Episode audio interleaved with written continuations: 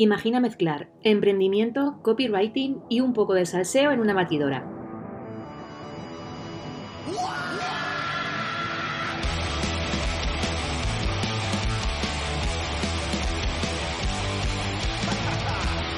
El resultado es Loca por la Tinta, un podcast libre de prejuicios y formalismos.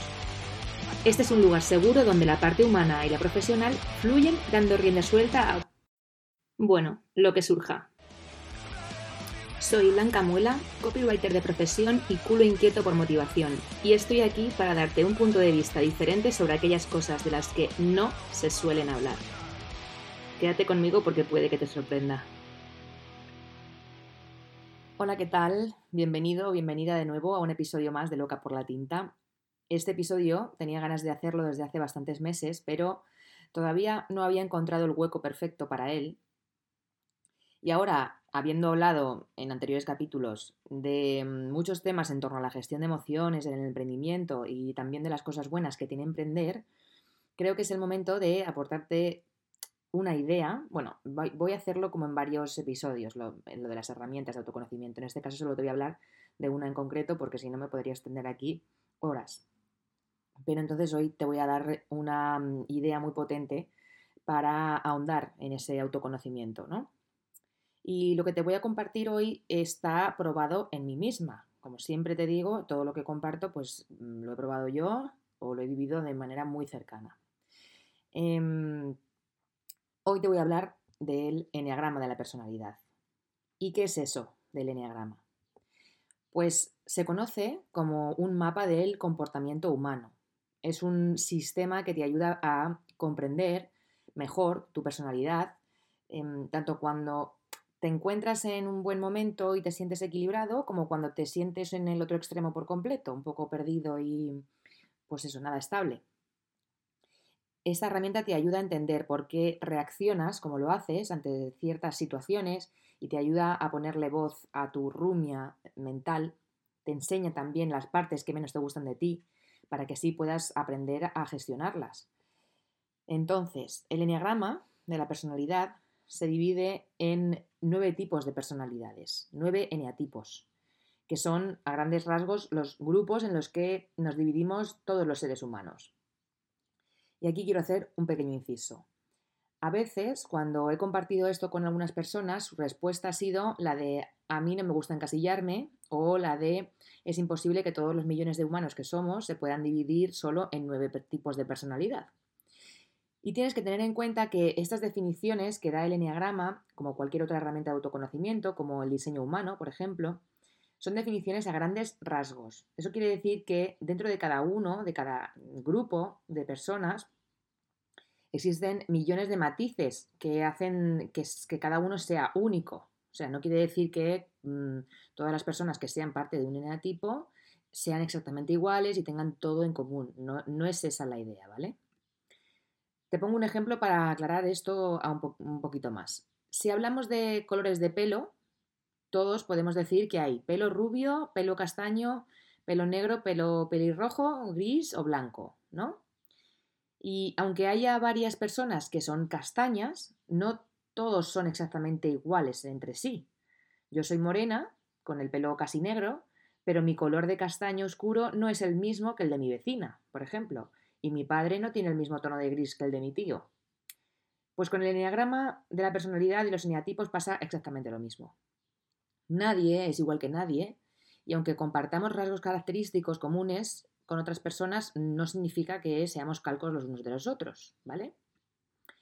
Pero esta herramienta en concreto es verdad que te muestra de una forma súper clara tu tendencia de comportamiento y tu herida de nacimiento, que después te explicaré un poco también lo que es lo cual es un paso gigantísimo para poder empezar a sanar y para poder empezar a liderar tu, vida, tu emprendimiento y para relacionarte con otras personas. Sigo. Los eneatipos son los patrones generales. Cada eneatipo tiene su proposición básica, digamos, ¿no? Su manera de ver el mundo, su interpretación de la realidad. Digamos que cada uno tiene unas gafas con las que ve el mundo y se relacionan con los demás desde estas gafas, ¿no? Em, y hacen pues todo lo que uno necesita pues para sobrevivir y para satisfacer su vida y se asocian a diferentes patrones de conducta, ¿vale? Y entonces, ¿de dónde salen esos nueve eneatipos? O sea, ¿quién se lo ha inventado, no? Te cuento, el eneagrama se basa en triadas, es decir, que se dividen los nueve eneatipos en tres grandes grupos, ¿vale? La triada mental o del, pensamiento, que corresponde a los eneatipos 5, 6 y 7, en los que está más presente o donde adquiere más importancia, digamos, el cerebro neocórtex. Son más racionales. Después está la triada emocional o del sentimiento, que son para los eneatipos 2, 3 y 4, en los que está más activo o adquiere más importancia el cerebro límbico, ¿vale? Y la triada visceral o del instinto, que se corresponde con los eneatipos 8, 9 y 1, en los que está más activo o adquiere más importancia el cerebro reptiliano, ¿no? Son más de actuar. Vale. Todo ser humano, todos, todos, absolutamente todos, si no seríamos psicópatas, todos em, tiene esas tres triadas dentro de sí. Todas las personas piensan, sienten y actúan, aunque existe una tendencia natural a filtrar Mm, digamos, más, una, más por una triada que por otra. O sea, que hay una que es dominante, ¿vale? Esas triadas son el origen de lo que después se subdivide como eneatipos. Y ahora te cuento un poco sobre, sobre cada una de ellas. La triada visceral o la triada del instinto, que se corresponde con los eneatipos 8, 9 y 1, yo soy 8, después te cuento cómo lo descubrí, pues estos eneatipos son capaces de actuar y trabajar libremente, ¿no? Porque mm, precisan, mm, bueno, tienen ese, ese, mecanismo de defensa de no dar su brazo a torcer frente al entorno, ¿no? O sea, valoran muchísimo su libertad y, no, y les cuesta mucho que les dirijan. Cada uno de los eneatipos lleva y muestra esto de una manera distinta al mundo, pero tienen en común que buscan la autonomía y la independencia y tienen a resistirse, tienden a resistirse y a controlar el entorno para que no les transforme o les afecte directamente a ellos. Entonces, cuando estos tres eneatipos de la triada visceral están conectados con el ego, o sea que no están centrados, no están, bueno, pues eso, no están equilibrados, tienen muchísima ira y tienen problemas de agresividad y de represión, pero cada uno lo expresa de una forma distinta. Por ejemplo, el eneatipo 8 expresa la ira de forma abierta, expandiéndose hacia afuera, Mm, doy fe de esto. El eneatipo 9 tiende a negarla, porque no quiere verla, no quiere sentirla, y suele expresar la ira indirectamente de una forma como pasivo-agresiva. El eneatipo 1 tiende a reprimirla, la transforma en crítica, en preocupación y corrige todo lo que se cruza ¿no? en su camino. Son muy criticones. Los eneatipos de la triada emocional o la triada del sentimiento se desarrollan una imagen ante los demás y ante sí mismos que les hace percibirse como valiosos, únicos y especiales. Estos eneatipos son el 2, el 3 y el 4. La mirada ajena tiene muchísima importancia para establecer su identidad, buscando la atención y la afirmación de los demás, y tienden a confundir el parecer con el ser, ¿no? Estos tres eneatipos buscan y desean la atención, desean ser vistos y la imagen que dan es importantísima para ellos. Ansían muchísimo ser valorado por, por los demás. Entonces, cuando están conectados con el ego, sienten muchísima vergüenza que intentan ocultar y tienen problemas de identidad y de autoestima. Por ejemplo, el eneatipo 2 reprime sus propias necesidades, ¿vale? No se hace cargo de él y, desempeña el papel de salvador para los demás. O sea, no se hace cargo de sí mismo para salvar al resto, ¿vale? Y esto lo hace para tener una aprobación por parte de los demás y para tener como eh, estar muy bien vistos delante de los otros. El eneatipo 3 rechaza su inseguridad e imperfección mostrándose confiable y exitoso ante los demás, que es exactamente lo contrario de cómo en verdad se siente cuando toma conciencia.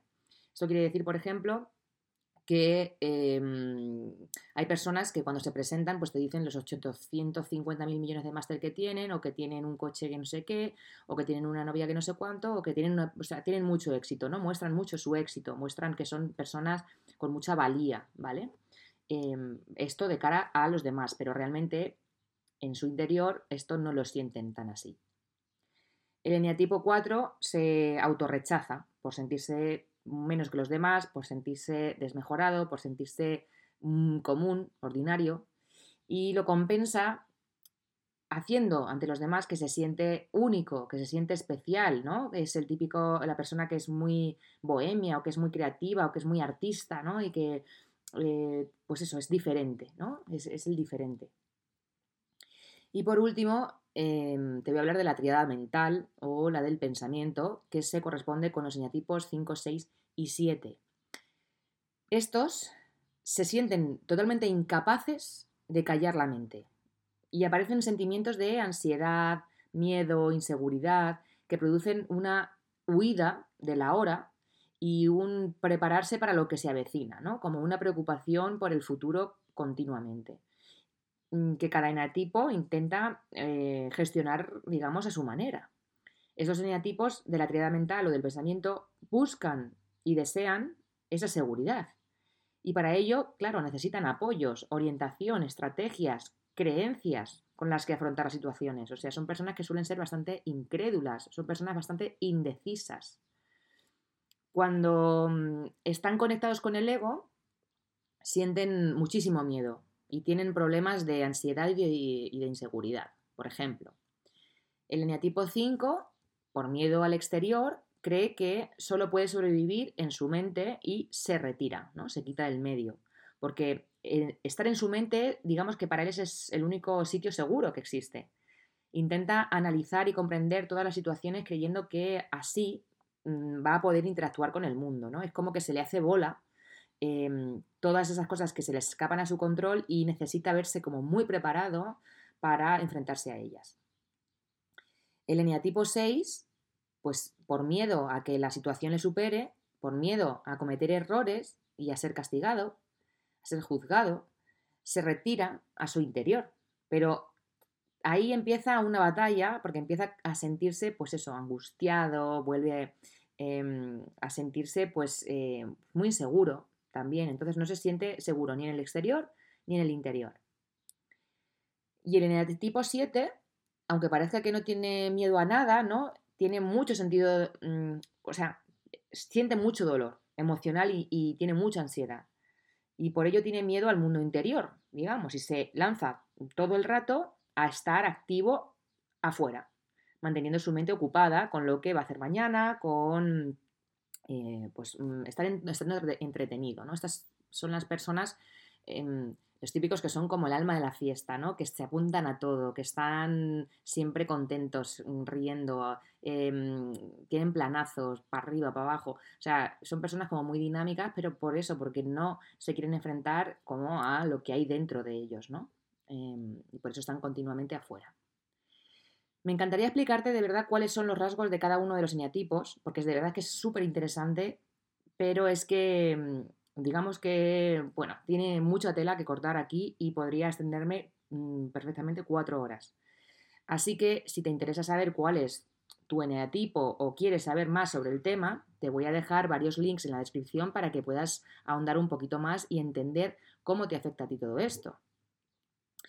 Y te voy a dejar también un link a un test que es el más fiable que existe de momento, aunque si lo haces, te recomiendo que mm, te reserves ese tiempo para ti y que lo hagas de manera como muy meditada, em, atendiendo muy bien a cada respuesta que vas a dar, porque eh, así el resultado que obtengas va a ser lo más parecido posible a la realidad y mm, así también te va a poder ayudar, porque si lo hacemos así al tuntún, pues no va a servir de nada, ¿vale?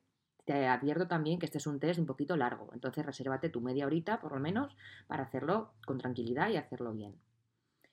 Te cuento ahora también cómo descubrí yo esta herramienta del enneagrama y cómo sé que mi eneatipo es el 8, porque esto la verdad que no es fácil, ¿vale? llegar a, ese momento mm, requiere también su tiempo.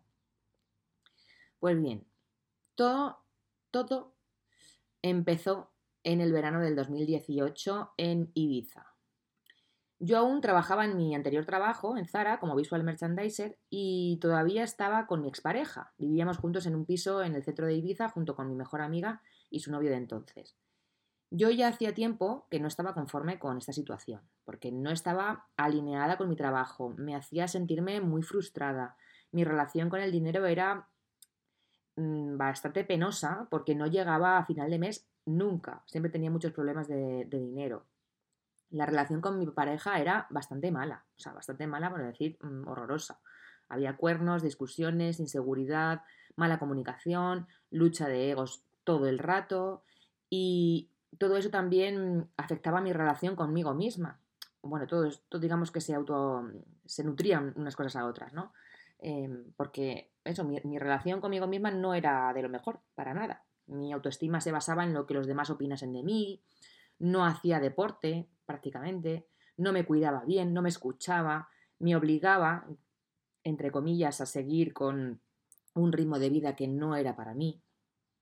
Así que un día, en la red social de una influencer que en, aquel momento seguía bastante, me topé con varios vídeos de una charla de Borja Vilaseca, que también que te hablé de él en el, primer episodio, te hablé de él porque fue el, eh, el, motivo por el que yo empecé todo este camino y por el que estoy de verdad súper agradecida de estar hoy donde estoy. Yo no tenía ni idea de quién era este señor, pero empecé a consumir vídeos suyos en YouTube como si no hubiera un mañana, o sea, me enganchó muchísimo me acompañaba cada día, tratando temas muy complejos como es este del enneagrama y como, eh, bueno, temas como muy comunes, muy del día a día, que si no te paras a pensarlos, mm, los das como por hecho. Sentí mucha curiosidad, casi una llamada, por saber cuál sería mm, mi eneatipo y cómo podía empezar a entender que me estaba eh, afectando realmente a mi vida el no entenderme, ¿no? Así que mm, bueno, quise ponerle solución y empecé a investigar muchísimo. Escuché las descripciones de los nueve neatipos varias veces y siempre me sentía identificada con todos porque siempre, o sea, todos tenemos, como te decía antes, todos tenemos de todos, ¿vale? Em, pero siempre hay uno dominante, ¿no? Y yo dudé de si podía ser el mío el uno, el perfeccionista, o el cuatro, el diferente. Pero tras unos meses de seguirle la pista, de comprar el libro de mm, eh, Encantado de conocerme, em, de integrar esta herramienta poco a poco, pues, de, leer mucho y tal, decidí ir presencialmente a uno de sus talleres en Madrid. Esto fue en febrero de 2019. Pocos días después de haber dejado la relación con mi ex, he de, decir, o sea que yo llevaba ahí un torbellino interno bastante guapo. El caso es que esta formación fue presencial en un sitio bastante grande donde nos encontramos como unas 250 personas, todos motivadísimos a entender qué era eso del eneagrama y cuál era nuestro eneatipo particular. Y Borja, como es un tío así con mucho carisma, pues hizo que estos dos días, aunque eran un poco intensos, ¿no? El tema en sí es súper intenso y afloran muchísimas emociones y muchísimas cosas. Imagínate 250 personas allí intentando encontrarse a sí mismos. Él lo hizo todo como muy, muy ah, dinámico, muy divertido. Eh, hubo lloros, por supuesto, allí lloramos todos, pero fue todo como muy em, de hermandad y, fue maravilloso, la verdad. Explicó las triadas y los eneatipos uno por uno, con mucha empatía y con mucha delicadeza. Y cuando llegó al 8, yo ya, es que ya no me pude aguantar más y ya lloré y me sentí súper identificada. De hecho, cogí el micro y hablé y dije, bueno, pues que estaba flipando con. es que me parecía que, me hablaba a mí. O sea, y, claro, es complicado aceptar que te estén diciendo las partes malas, porque el enneagrama es eh, principalmente. Pues, te habla de la herida, ¿no? Que es lo que te decía al principio.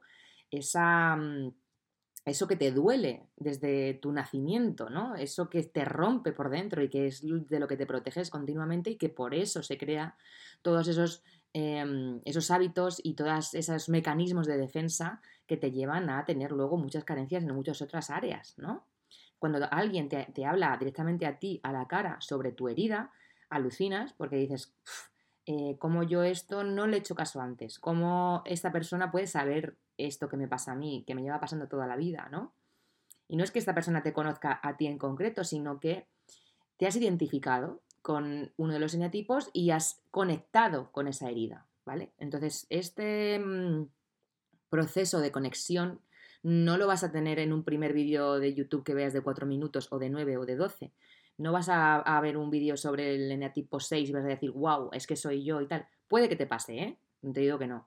Pero es verdad que es necesario integrarlo mucho, eh, investigar un poquito y mm, ponerte tú a prueba también y, bajo análisis para decir eh, o decidir que realmente esa es tu herida, ¿no? Y lo tienes que sentir, más que nada.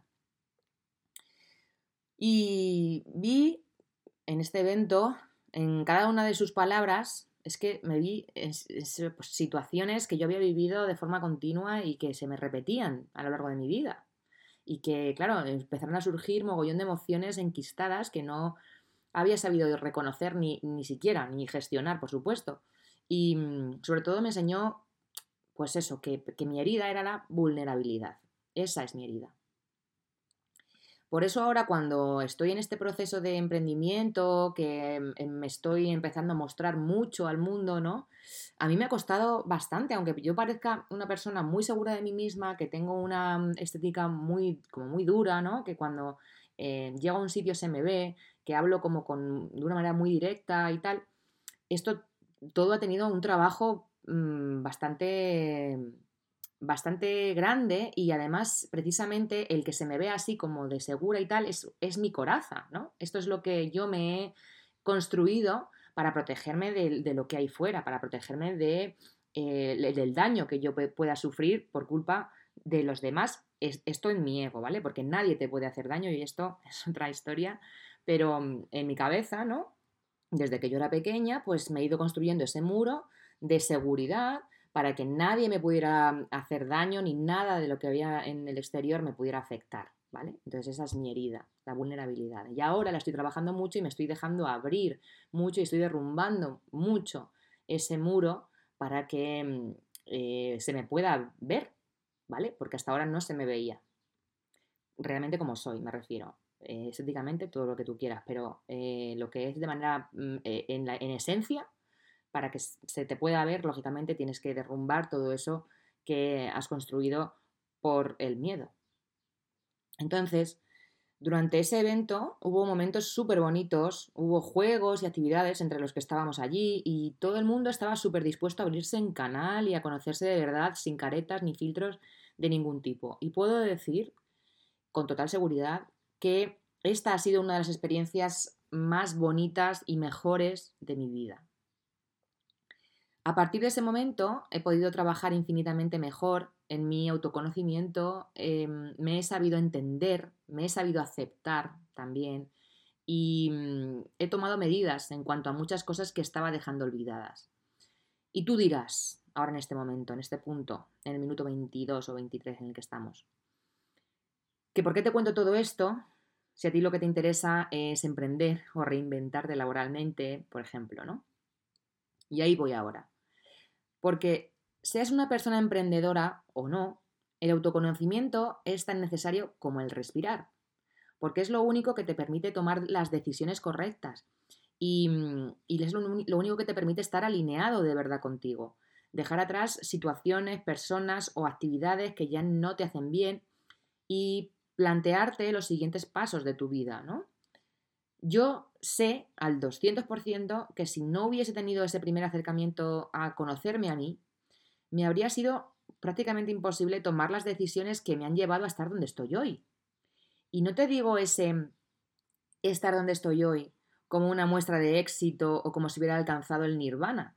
Me refiero a que en el momento en que esta herramienta llegó a mi vida, yo no era feliz y yo no sabía cómo gestionar toda esa bola que tenía acumulada. Y gracias a eso puede, bueno, pude empezar a tirar del hilo y poquito a poco pues empecé a deshacer la maraña. Y obviamente y lógicamente el camino del autoconocimiento no se acaba nunca, porque siempre hay algo que trabajar y vivimos en el ego mm, continuamente, con lo cual es una prueba continua que nos ponemos para eh, seguir evolucionando o no.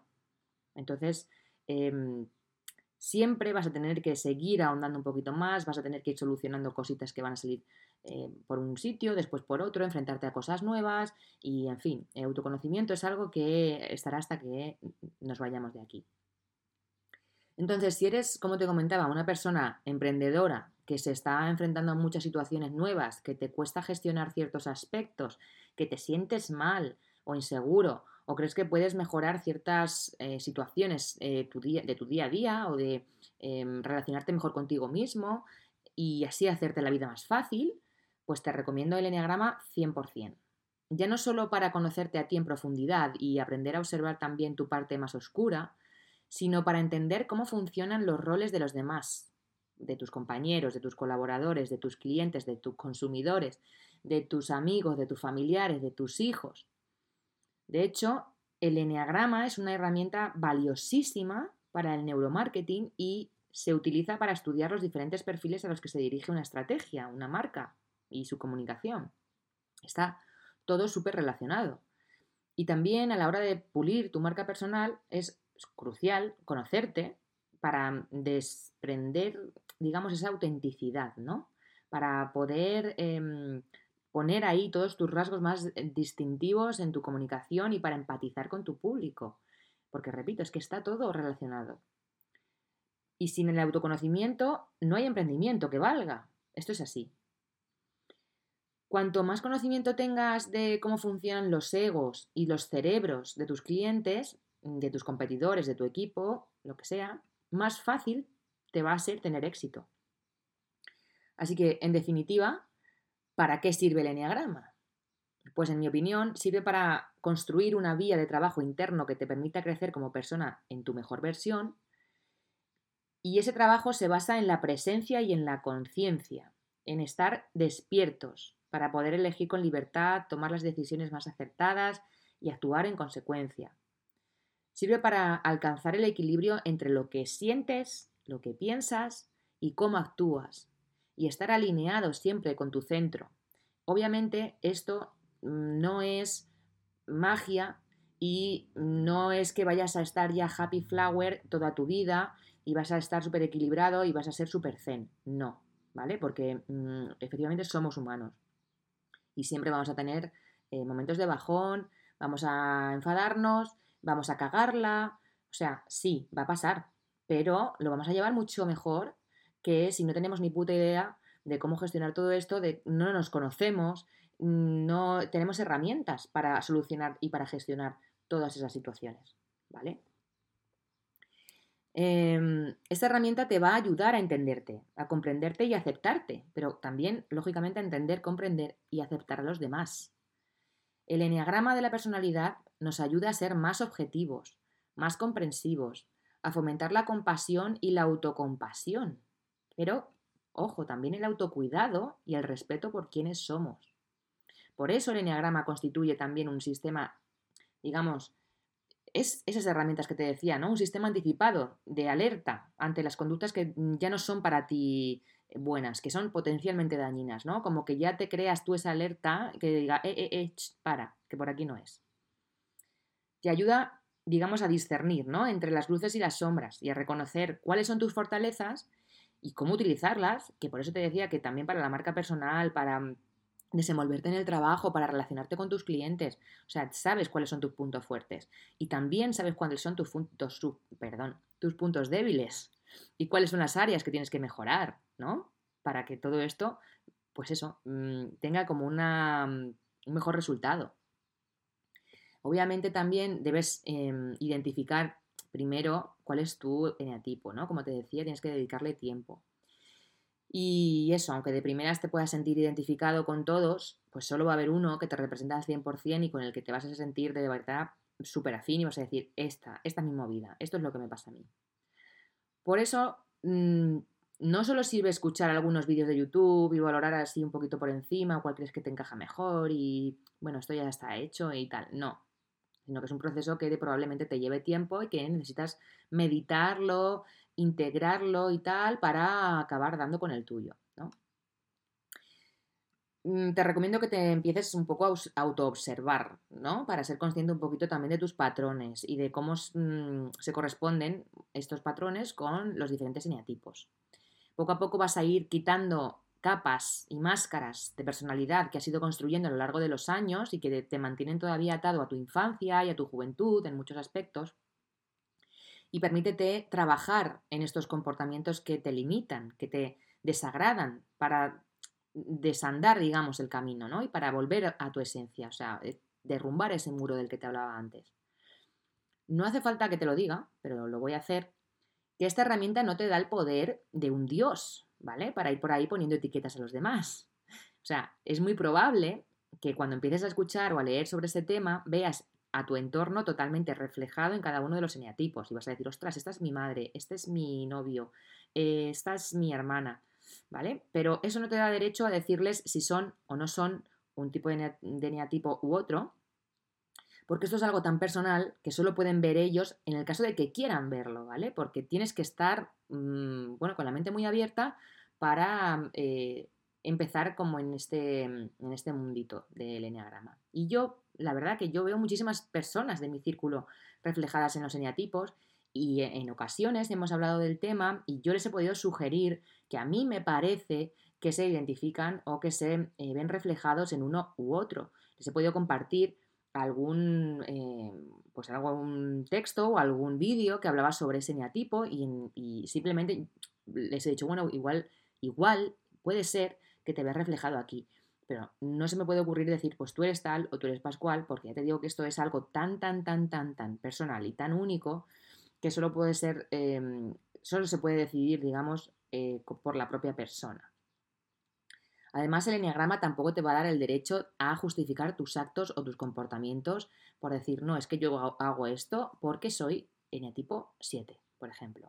Eh, no, cariño. O sea, el enneagrama te da la posibilidad, obviamente, de descubrir quién eres, de reconocerte, de aceptar también esas facetas que no son deseables, no, no son tan deseables, pero no, nunca te da el derecho a justificarte por, por esto, ¿vale? Así que, eh, nada, es simplemente como para trabajar en ser lo mejor que puedas ser, ¿no? Una persona más sana, más equilibrada, más serena y más presente.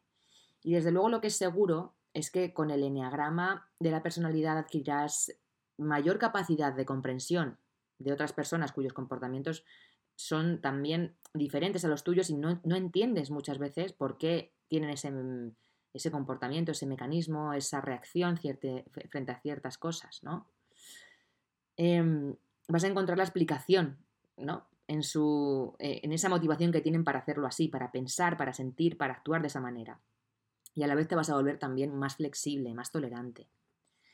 Tus relaciones con otras personas se van a ver mejoradas sin duda, pero también esto va a ser en la medida en que tú lo quieras hacer, ¿no? En que tú lo permitas obviamente también la relación contigo mismo va a mejorar, porque será mejor y será más sana. Y eso se va a ver reflejado después también en tu vida personal y en la profesional.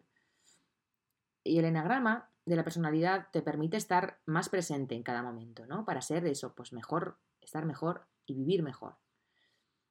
Y solo te invito a que si quieres profundizar un poco más, recuerda que tienes más información en la descripción, te dejo ahí unos links que son interesantes, te dejo el test para que cuando le quieras sacar un ratito lo puedas e-, echar un ojo.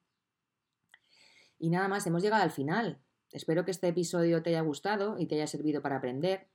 Y si es así, dame cinco estrellitas en la parte superior del perfil, en la plataforma desde la que me estés escuchando. Y recuerda que compartir es vivir. Así que pásaselo a alguien al que creas que le puede interesar. Si todavía no lo haces, puedes seguirme en mis redes sociales para estar al tanto de todo lo que comparto, tanto en autoconocimiento como emprendimiento, como copywriting. En Instagram me vas a encontrar como blanca barra baja muela y en LinkedIn como blanca-muela-copywriter. Además también me vas a encontrar en mi web, blancamuela.es, donde puedes descargar un audio gratuito sobre comunicación y marketing consciente para aplicar a tu vida y a tu emprendimiento desde ya. Y eso es todo. Nos vemos en el siguiente episodio. Un abrazo muy grande. Chao.